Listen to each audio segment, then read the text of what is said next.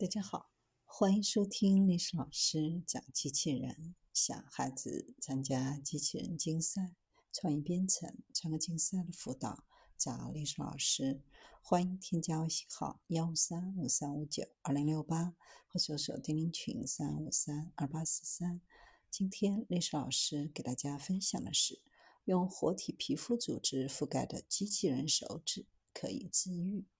有研究人员汇集了机器人技术和组织培养的知识，创造了一种覆盖活体皮肤组织的可控机器人手指。机器人手指有活细胞和支撑的有机材料，能够获得理想的形状和强度。由于皮肤柔软，甚至可以自行愈合，可用于需要轻柔触感和坚固性的应用，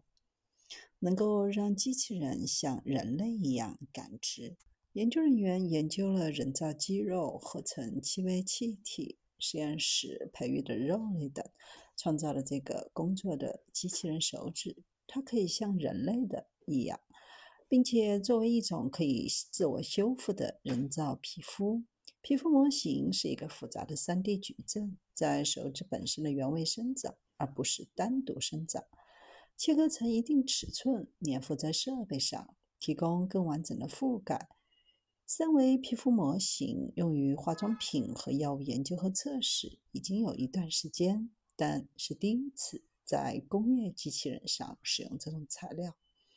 这种合成皮肤由称为水凝胶的心智胶原蛋白基质组成，生长了几种称为纤维细胞和角质形成细胞的活皮肤细胞。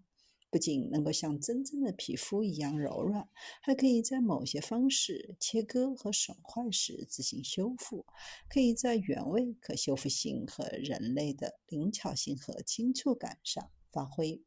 非常重要的作用。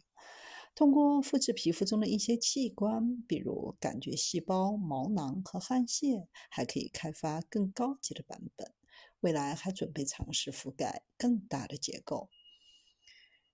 未来研究的目标是为先进制造业开辟新的可能性。拥有类人的操纵器，可以实现只有高技能专业人员才能实现的事物的自动化。化妆品、药物和再生医学等其他领域也可能受益，会降低这些领域研究的成本、时间和复杂性，甚至可能减少对动物实验的需求。